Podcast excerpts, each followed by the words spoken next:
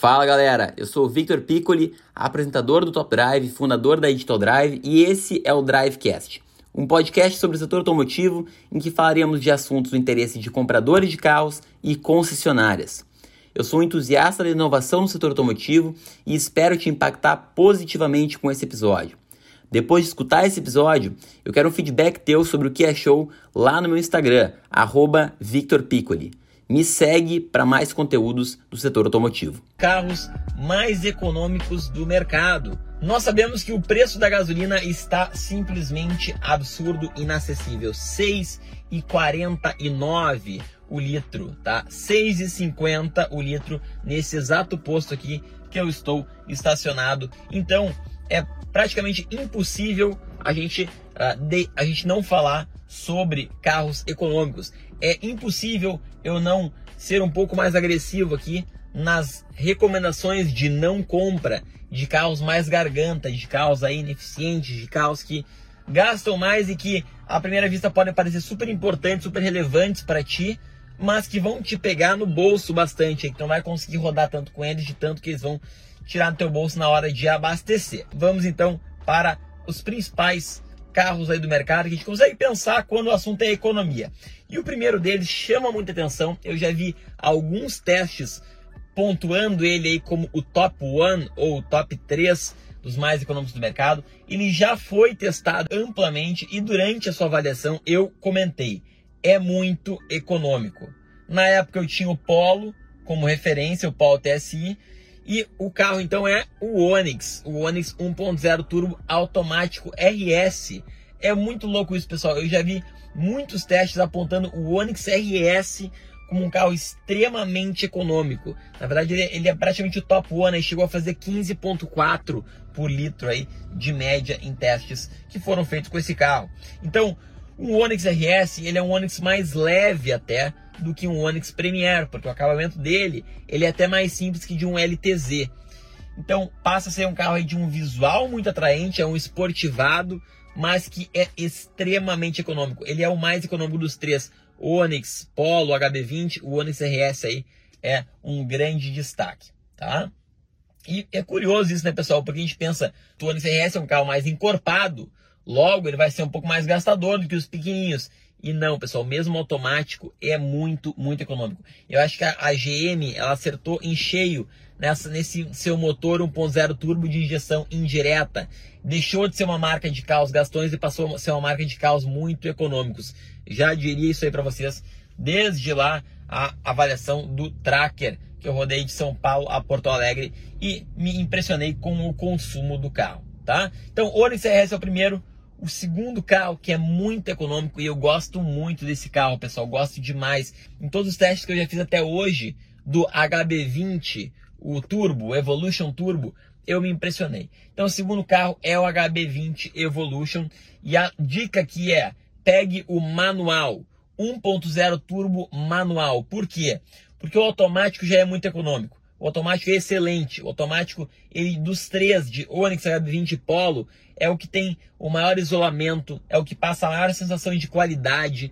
É um carro top demais. É um carro que ele tem um isolamento acústico top, ele anda mais que os outros. Eu vou fazer um outro vídeo aqui falando de aceleração, vocês vão ver que o HB20 Turbo, ele anda mais do que Onix, anda mais do que o Polo. Claro que é pouca coisa, mas mostra eficiência. Tá? Então ele é um projeto muito bem feito. Ele pode ser mais caro que os dois, mas ele não é. Então acaba sendo muito interessante. Também fazendo mais de 15 por litro, certo, pessoal? Qual que é o terceiro carro agora que é extremamente econômico e que vocês devem sim, devem sim considerar, por mais que a internet pegue pesado pra caramba, e eu entendo que ela deve pegar porque teve muito problema, mas tem que lembrar o seguinte, pessoal, os engenheiros quando eles lançam um carro, eles não param de procurar probleminhas que podem acontecer com o carro. Então as primeiras levas, assim, se elas deram problema, pode ter certeza que as levas posteriores vão ser melhor ajustadas. Então a gente vê muita gente aí falando de carro sem ter testado o carro. A gente vê muita gente que, cara, fala mal de um carro sem, sem nunca ter dirigido ele. Né? E o carro, o que é o, o terceiro, terceira dica aí para vocês, é o Renault Kwid. Sim, o Renault Kwid 1.0 de acordo com o Inmetro, ele faz 14.7, 14.8. Mas, mas, em testes na prática, eu garanto para vocês que ele chega a 18 por litro, porque eu já testei isso. 18 por litro, tá? É um carro que tem 4 airbags, é um carrinho pequenininho, sim, mas ele tem 4 airbags, ele tem acabamento bom. Então, terceiro carro extremamente econômico, que não vai te dar dor de cabeça com consumo, é o Quid. Tá? Vai lá, bota 100 pila, enche o tanque do carro, roda 800 km, a autonomia dele é muito grande, é um carrinho com motor 1.0 esperto, que faz tu acelerar bem, tá? Então, a gente não pode só apontar dedo aqui, a gente tem que também dar o braço a torcer quando o carro ele impressiona em alguns aspectos. E agora o aspecto que está sendo analisado é definitivamente o consumo, porque é completamente inconcebível, absurdo. R$ 6,50 o litro de combustível, pessoal. Isso quer dizer que tu compra um carro popular e a tua maior despesa ela é com o, o posto.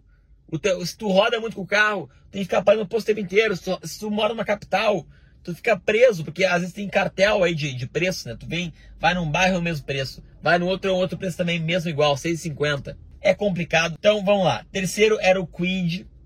Quid é um carro super econômico, não gasta nada o carro, mais econômico que o Mob.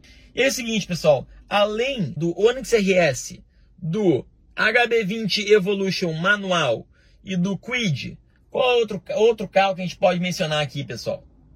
Impressionante é o consumo também do Argo 1.3, o carro mais vendido do Brasil, na sua configuração 1.3 manual.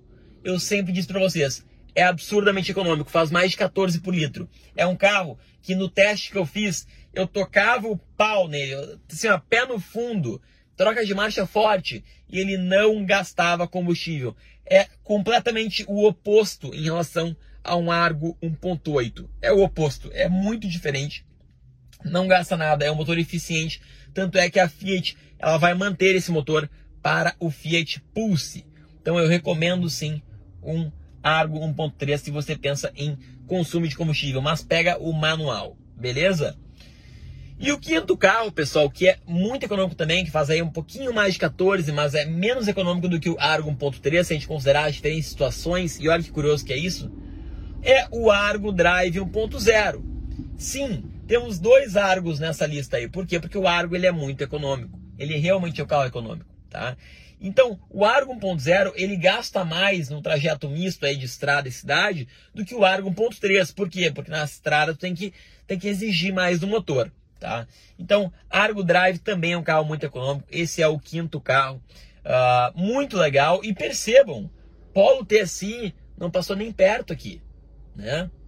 O Polo TSI não tem câmbio manual, tem câmbio automático. Ele gasta mais combustível. Ele gasta. Eu tive um, eu sei disso. Ele gasta mais combustível. Então, pessoal, a gente tem que sempre analisar o trade-off. Pô, Polo TSI é um baita carro, mas para economia não é o bicho. Pensando em economia de combustível. Economia, eu fiquei surpreso com relação ao Onix. O Onix estar no topo, cara, muito massa isso. Porque é um carro maior, é um carro muito desejado. Aí sim ele merece ser o carro mais vendido do país. Não quando ele era um carro beberrão, um carro pouco seguro naquela geração anterior.